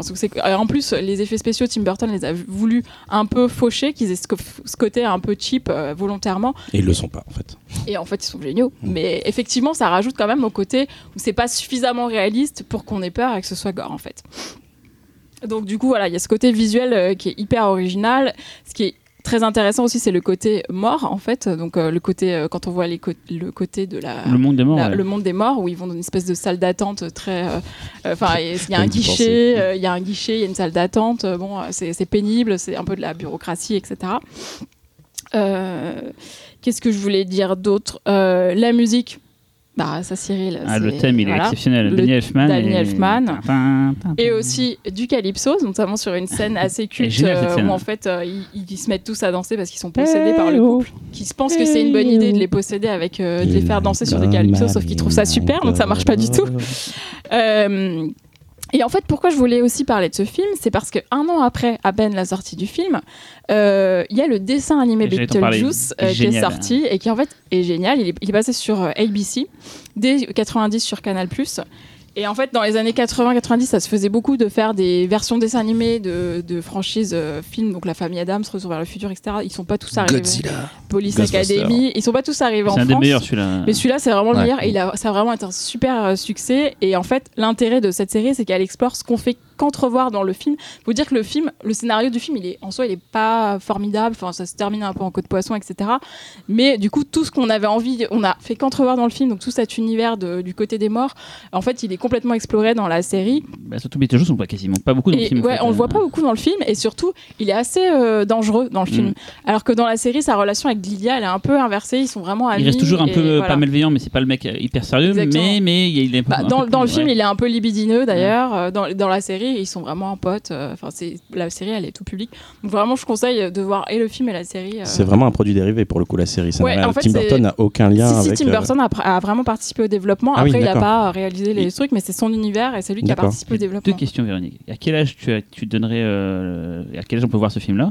Mhm. Et l'autre question, c'est est-ce que tu t'es, toi, gamine, euh, euh, personnifié en Lydia Est-ce que tu Lydia, c'est un peu moi Est-ce que tu te, c'était, c'est ton modèle en fait euh, Beaucoup, beaucoup d'adolescents. Bah, en fait, je l'ai pas vu quand j'étais enfant. Donc, euh, mais après, je pense que le film, euh, on peut avoir euh, 9 ans pour le voir. Je sais pas ce que vous en pensez. Moi, je l'ai vu à cet âge-là à peu près. Ouais. Donc sans problème. La collection Popcorn euh, Warner Ouais, euh, exactement. avec les Gremlins. Et sinon, il y a un projet Beetlejuice 2 qui, a- Beetlejuice Goes to Hawaii. qui est un espèce de, de serpent de mer hein, parce que ça n'aboutit jamais. Et, euh, Soi-disant avec Michael Keaton qui joue Beetlejuice, on ne l'a pas dit, mais voilà. Ouais. Euh, je ne sais pas si ça va aboutir un jour cette Michael histoire. Keaton Tim Burton. Si tu nous écoutes, s'il te plaît, ne fais pas ce film. Oh, pourquoi pas Vous l'avez tous aimé, vous, Beetlejuice? Ouais. Oh, oui, oui, oui. Je trouve que c'est le meilleur Super. film de Burton. Ah. Avec, Batman Returns. Ouais, mais Et Ed Wood. genre- Non, fous. mais dans le genre Batman rigolo. Ah, À partir de non, 4 meilleurs films, on dit- Non, mais Batman Returns, j'adore. Ce serait... Mais Beetlejuice, je sais pas pourquoi, je trouve le film vraiment hyper réussi. Il y a. Euh, Beetlejuice peut être vraiment des fois menaçant à la fin quand il fait apparaître, ouais. il pète un câble, il fait tout apparaître, il, Il, a- veut, il veut marier Lydia Ouais, de force. il, il fait apparaître une sorte de, de côté, truc de, de fer, de foraine et tout. Enfin, il y a un, un côté vraiment euh, chaos sur la fin que j'aime beaucoup dans le film. Mm. Et il y a ça ce que j'aime bien, c'est quand il le voit pour la première fois et qu'il est dans une maquette en fait. Il est dans un décor en vraie maquette, on voit vraiment la, Extraordinaire ça. la fausse herbe et tout en maquette. Et je sais pas, je trouve ça ouf quoi. C'est pas le premier plan du film d'ailleurs aussi dans la maquette. C'est pas le En fait, générique oui, se le fait pas dans la générique, maquette. un Ah, rien que ce, rien la que ce maquette, générique ouais. déjà il est Voilà. Avec la musique de Daniel Voilà. Elfman qui est géniale. Et, euh, et en plus, euh, sur, les, sur Beetlejuice en général, il y a vraiment tout l'univers de Tim Burton. Si après vous avez aimé euh, L'étrange Noël de Monsieur Jack et tout, enfin, toute, cette imagerie, en les- fait, on la retrouve dans Beetlejuice. Les serpents, de sorte le, de, le de serpent, d'ailleurs avec des décors un peu à la Dali en fait, euh, et euh, ça on le retrouve clairement dans l'étrange Noël quand ils font une espèce de gros. Et euh, donc, tu as dit. Winona Ryder, mais surtout, tu l'as dit l'heure, il y a surtout Gina Davis, qui est une actrice Ouais. que j'adore. Et, euh, Alec Baldwin. Et si je Baldwin. me rappelle bien, Davis, si je me rappelle bien, la mère, euh, enfin le couple qui prend possession de la maison après eux, la nana, c'est la nana de Gremlins 2, c'est la rousse, la Oui. secrétaire Oui, rousse oui, qui c'est m'avait vrai. beaucoup excité quand j'étais enfant. Et il y a aussi le sorte de gourou euh, qui vient pour la- les œuvres d'art et tout, là, le mec un peu fondripotent, Oui, euh, oui, oui. qui est assez rigolo. Et si le passage où tu dis où ils les font danser, Ils sont il est ouf ouais. ce passage. Quoi. Cette scène, mais d'ailleurs, on la trouve sur internet, vous pouvez la trouver. Ah, c'est un, très- un très beau film pour les gosses, je trouve. C'est pas les tout petits, mais euh, c'est bien pour les Ce, gosses. ce euh. film est un chef-d'œuvre. hein, je- Et du, du coup, ce qui est très marrant, c'est qu'à la base, le, le premier jet du scénario, euh, c'était un film d'horreur qui était, euh, qui était violent, qui était gore. euh, le- la, la- la scène de l'accident de voiture était assez réaliste, donc assez choquante. À la Euh. C'était euh, voilà, c'est c'est- ça s'est transformé petit à petit sous le sous l'effet Tim Burton. Voilà. C'était pas son projet à la base en fait. Non, en fait, il était sur Batman et en fait, ça prenait Non, tellement de temps euh, qu'il a il a chopé ce. Il a aimé le scénario, il se Voilà. l'a approprié, mais c'était pas son, son projet. Il a bien fait. On termine avec Laurent. Euh, alors, euh, mon film est un vrai film d'horreur. Donc pas pour les petits, voilà, quand même, il faut le savoir. Alors, en revanche, je pense que c'est un film, ça peut être, ça peut Enfin, 22 fonctionner. ans à peu près. Quoi. Il a pas compris le principe de l'émission. alors. Ça, ça peut fonctionner euh, comme premier vrai film d'horreur pour des enfants de 12 ans, euh, 11-12 ans, voilà, pour vraiment les initier un petit peu en douceur au genre, avec un film qui prend la chose sérieusement, mais qui reste vraiment baigné dans, une, euh, dans des problématiques liées à l'enfance et filmé et raconté à hauteur d'enfant. Ça s'appelle The Gate, Euh, c'est un film de 1987 assez méconnu. Euh, en France, je me demande s'il n'est pas sorti direct en VHS. C'est la fissure en France d'ailleurs. La Tout à fait, la fissure, oui. Anal. Voilà. Enfin, euh, fallait- à l'année. Ah, voilà. ouais. Euh, je, me demande si c'est pas un DTVHS. Euh, je n'ai pas souvenir qu'il soit sorti en salle. Moi, je l'ai vu sur Euh, Canal Plus. Donc, il est passé sur Canal, c'est c'est sûr. Euh, Tibor Takacs. Alors bon, de quoi ça parle? Euh, Ça parle d'un enfant euh, qui, avec, qui découvre que dans son jardin, il y, a, un trou depuis qu'un arbre a été, euh, a été euh, d'où la, fissure, Euh, depuis qu'un arbre a été arraché euh, pour des travaux, je crois. Euh, et euh, dans ce trou, il trouve, euh, je ne me rappelle plus, une boîte. Une boule. Voilà, une boule, une boule, euh, voilà, qui, euh, une espèce de, de cristal, euh, qui, euh, et il appelle un pote à lui, euh, et ils sont assez fascinés par ce qu'il y a là-dedans. euh, et puis son, son pote, euh, qui est euh, amateur de hard rock, euh, un petit peu euh, euh, démonologique, on va dire, euh, se demande si euh, tous les signes qui, qui accompagnent en fait la- la- la- la- la- l'apparition de ce trou ne seraient pas euh, annonciateurs d'une d'une terrible euh, prophétie. Voilà. Euh, donc euh, c'est tout bêtement euh, des enfants, puisque les parents en fait au début du film euh, s'en vont pour le week-end et laissent la grande sœur en charge du- de, de son petit frère, qui est le héros, euh, qui est joué par Stephen Dorff, tout petit petit et déjà bon, limite meilleur que maintenant. Euh, euh, Stephen Dorff que vous avez pu voir dans Blade, que vous avez pu voir dans euh, Blade, euh, non, dans Somewhere de, de Sofia Coppola et euh, non, ou Nowhere, je sais plus. Nowhere, c'est. Somewhere. Oui, non, Somewhere. Euh, et puis aussi plus récemment dans Leatherface de Alexandre Bustillo et Julien Maury que nous saluons au passage. Et euh, voilà euh, et donc ça va être le, les quelques, le week-end de, ces enfants euh, laissés euh, à eux-mêmes face à une invasion de petits et grands démons euh, d'hallucinations de voilà euh, c'est assez étonnant comme film puisque euh, c'est un vrai film d'horreur avec euh, quelques passages euh, un peu gore avec euh, des effets spéciaux que je trouve encore assez hallucinants pour l'époque parce qu'ils ils ont été faits avec beaucoup d'intelligence, beaucoup de savoir-faire et ils fonctionnent encore du feu de Dieu, que ce soit euh, la stop motion. D'ailleurs, je crois que c'est de la go motion plus exactement, c'est-à-dire c'est de la stop motion qui utilise des effets de flou de mouvement qui rendent la, chose plus réaliste.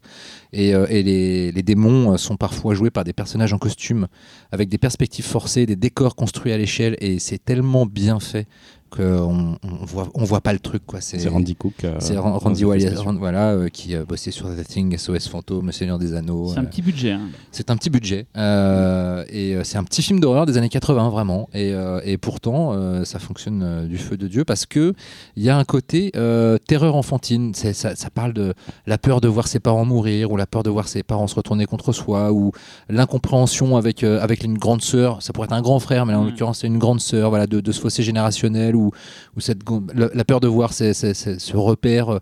Plutôt préférer partir avec ses potes que rester avec toi. Et Il y a tout. Et l'imaginaire sur le fait que quand on est gamin, on s'imagine qu'une cabane c'est un château et tout. Voilà. Là, là, avec des, fu- des fusées, ils vont s'imaginer que ça va faire. Il y a tout le truc de on y croit jusqu'au Ouais, fond et finalement ça va. Et, et le, le scénariste qui s'appelle Michael Nankin euh, expliquait que euh, il, il a, il a écrit ce, ce film après un projet euh, qui a capoté, il était assez en colère, et il a puisé dans toutes ses terreurs d'enfance, toutes ces interrogations qu'il a eues quand il était enfant sur plein de choses, et qu'il les, il les a compilées dans cette espèce de scénario qui, qui est un scénario prétexte, hein, je veux dire dans l'absolu, toute cette histoire de, de démons, etc. On s'en on s'en fout un petit peu. Ce qui compte, c'est l'angoisse que ça suscite, c'est l'originalité des scènes, parce que ça va loin. Enfin, ça, ça devient limite Lovecraftien euh, au bout d'un moment. C'est Je l'ai pas vu depuis gamin, mais j'ai souvenir d'un comme comme d'un huis clos, comme si c'était très peu, comme si la terre entière avait été dévastée. En fait, Mhm. ils étaient juste entre eux dans une maison avec ces démons. Il y a un côté vraiment très solitaire. C'est ce qui m'avait marqué gamin. c'est euh, limite Evil Dead. C'est ouais. pour moi, c'est Evil Dead pour les gamins. ce C'est un film. pavillon, ils sont- Ouais, mais oui. bizarrement ils sont seuls au monde face Oui. à ces bestioles. Et puis le pavillon lui-même devient de plus en plus euh, euh, détruit, presque gothique quelque part. Et, euh. et Tibor, en fait, il est, il est- c'est pas un américain, c'est un mec d'Europe de c'est l'Est. d'Europe de l'Est, c'est ça, ouais. Mais il a tourné, euh, il, a, il a beaucoup tourné euh, à, euh, à cette époque-là. Il a fait, euh, il a fait quelques quelques petits films d'horreur, euh, enfin Lecture fantastiques, diabolique. lecture Ah oui, diabolique. c'est vrai, voilà. c'est lui, mais plus tard, le pire grand. Non, je crois que Non, c'est son deuxième. Enfin, c'est son deuxième. C'est diabolique, c'est hein. après. Alors, euh, c'est- C'est c'est horrible. C'est Pour moi, c'est le pire Voilà. Grand Prix des meilleures d'Avoriaz. affiches- C'est des meilleures affiches pour un film pourri. En fait. Ah oui, ça c'est vrai, oui. Puis il a fait- Man, en il a fait anglais. The Gate 2, Alors c'est nul ça. qui est pas foufou, malgré passe- deux trois trucs Et qui sympathiques. se passe dans mais- la ville, euh, dans la, plus dans la ville, c'est ça The Gate Oui, 2, et, en fait, le personnage principal, c'est le meilleur ami de Stephen Dorff. C'est un peu Predator 2 par rapport à Predator. Euh, Le premier est dans la jungle, le second est dans la ville, Ouais. c'est ça un peu. là. Et, euh, après, il a, il y a toujours les mêmes bestioles. euh. Et, euh, et là, ce qui est marrant, c'est que le, le film se termine le, dans le monde euh, des démons. Donc Ah, là, il descend dans le ouais, sous-sol. ouais, il descend dans le sous-sol. et J'ai tu j'ai vois. des brides du film. Plus t'en parles, plus je m'en souviens. et, euh, voir, là. Et, euh, et mais bon, le film n'est pas génial. Et puis après, euh, oui, euh, Tibor, il a, il a fait euh, beaucoup de séries télé un petit peu pourries, hein, genre Sabrina l'apprentie sorcière, bien, euh, The Crow, euh, la série télé Ouais, aussi, bien, qui pas folle. Euh, il a fait Rats. C'est pas mal. ça, Avec euh, Ouais, le- c'est le- pas le mal. petit- le- l'homme petit qui est dans le- l'île Docteur Moreau, là, comment il s'appelle euh, Non, c'est Non, Ratman ça. non, ça, c'est Ratman. Non, c'est non, Rat, un gros film rat d'attaque sur- de ouais, euh. ouais, Il y a un gros rat sur la jaquette. euh. Il a, il a participé à l'espèce de revival de Roger Corman des Creature Features qui- qu'il avait fait à une époque, Corman, avec Mosquito Man. Ah il y avait toute une série. Sharkman, tout ça. Avec Image, non Je sais pas quoi. Euh, ouais. Ouais, ça a la gueule Ouais. en tout cas. Les débuts. C'était les trucs sci-fi d'ailleurs, je crois, en fait. il y avait, il y avait Ouais, 5 ouais, 6 ouais, super-héros déclinés. Et puis il a fait Spiders 3D, voilà, ce genre de choses. Il a fait du, il a dû faire du Mosquito euh, Shark euh, machin, Mega Snake. Mega Snake. Et ouais. non, surtout il a fait Ice Spiders, les araignées de glace. Voilà. Ouais, bon, ça sera toujours mieux que la film Bref, voilà. de Mick Garris. Hein. le, le- le- le mec, a, le mec a jamais vraiment euh, transformé l'essai de The Gate, qui reste son meilleur film de très très loin. Mais dans The Gate, parce qu'en plus c'est pas seulement euh, bien fichu, bien écrit, c'est super bien shooté The Gate. Franchement, pour les moyens qu'il y a, etc. C'est un beau film, ça a de la gueule. Euh, et puis voilà, donc je le conseille donc voilà aux enfants de 11-12 ans qui, qui ont peut-être qui sont assez accrochés pour le cœur bien accroché pour découvrir un vrai film d'horreur, mais qui va pas non plus les violenter, ça va pas non plus les scotcher au mur avec des trucs atroces qu'ils ne peuvent pas voir. euh, c'est de leur âge. Euh, c'est angoissant, s'ils font des cauchemars, c'est normal. Il faut le dire aux parents. C'est pas grave si les enfants font des cauchemars après avoir eu peur devant un film. C'est normal. qu'il mouille pas le lit, c'est pas grave. Voilà. Et euh, voilà. Donc, C'est euh, c'est vraiment une production euh, Amblin, j'ai l'impression. En fait, c'est à tout d'une Ouais, production moins- Amblin. Il, manque que, il moins- manque que le nom de C'est moins Spielberg. prestigieux que le Oui. Il y a, Oui, il y a moins le le- il y a moins l'éclat en fait. oui. Et Et puis, moi j'ai une anecdote marrante sur le film, ça, ça vaut vraiment, c'est rien comme anecdote, mais ça me fait marrer de la raconter. J'ai vu le film sur Canal Plus à, à l'époque, c'était il passait en, en soirée, et en même temps sur TF1 il passait Blade Runner que je n'avais pas vu aussi à l'époque, et j'ai passé ma soirée à switcher entre les deux films. Que j'ai vu les films à moitié chacun. Tu j'ai les dû- mélanges dans J'ai les revoir plus tard euh, séparément pour bien, euh, voilà. Mais je fais une soirée où j'ai vu les deux mon back Il est back. super bien, Harrison Ford, dans, dans, Dans The ça, j'adore. et Xavier? Bah écoute, euh, non, moi The Gate, euh, je- je- j'aime vraiment beaucoup le film. Euh, je suis toujours resté perplexe euh, sur, le, sur les qualités de ce film et, euh, et, euh, et l'absence totale de qualité de, de, de ces films suivants. Ouais. Bon, en- The Gate 2, j'ai pas détesté, soyons honnêtes, j'ai pas détesté. Mais Lecture Diabolique, je lui en veux encore. Énormément. Surtout Parce que- que lecture- ça, ça promet un truc génial. non mais ouais, mais lecture diabolique, mais j'étais fou, j'étais fou. Et quand tu vois la le film, bande c'est annonce, cheapo, l'affiche et tout, mais j'en pouvais plus, je crevais d'envie de voir ce film. Putain, mais quand je l'ai vu, c'était mais ah, C'est vraiment nul. hein. et Véro, t'en as pensé quoi? Ah, mais tu sais très bien que je ne l'ai pas regardé.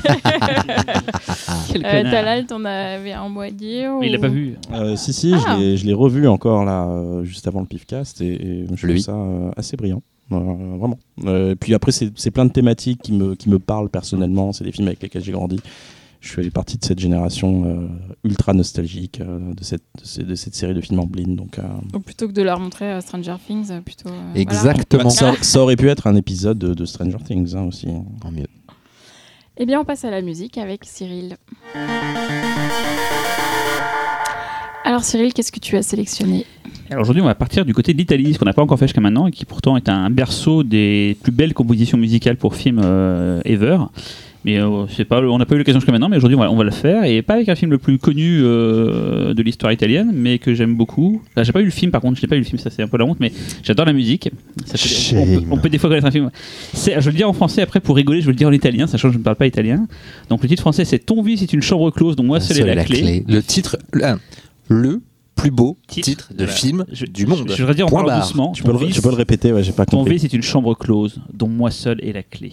Et en italien, il tuo vizio e una stanza chi- chiesa u solo io ne volevo la chiave.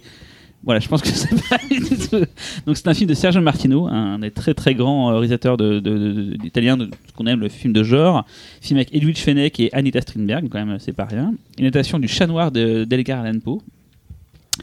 Et donc, euh, nous allons parler du, compositeur qui est en fait euh, Pino Donaggio, qui s'appelle Bruno Nicolai, qui est euh, Bruno. un des, des grands. euh, il est un peu dans le monde de Morricone, en fait, mais euh, c'est pour moi un, un du même niveau, en tout Il n'a cas. pas été orchestrateur pour. euh, Il a été orchestrateur, il a, Morricone il a été plus ou moins nègre de Morricone. Enfin, c'est un mec qui a toujours bossé dans le monde de Morricone et qui a commencé peu à peu. D'ailleurs, des fois, des BO de Morricone sont plus ou moins attribués à Nicolas, donc c'est un peu difficile de, de, de, de- de voir qui a fait quoi dans le truc et tout.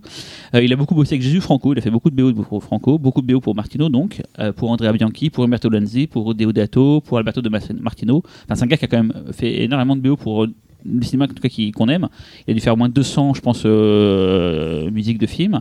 Il a fait par exemple, si vous connaissez, bien sûr, vous connaissez le Caligula de Tinto, Tinto Brass, c'est lui, La queue du scorpion, ou aussi Toutes les couleurs du vice, qui est une magnifique BO qui d'ailleurs sert de musique de fin pour l'étrange couleur des larmes de ton corps. C'est le thème de Toutes les couleurs du vice. Et donc là, on va entendre euh, bah, le thème principal du film, euh, qui est très très beau et qui, qui se passe de commentaires. Eh bien, avant de l'écouter, on va remercier tous ceux qui nous écoutent. Vous êtes de plus en plus nombreux. Laissez-nous des commentaires, euh, des notes. Lâchez des câbles. Voilà, ça nous fait plaisir, on les lit. Et on vous donne rendez-vous dans deux semaines puisque le PIFcast ne s'arrête pas pendant l'été. Pas de vacances pour le PIFcast. Euh, merci à tous les quatre et à bientôt. à bientôt. Salut Chez Péto.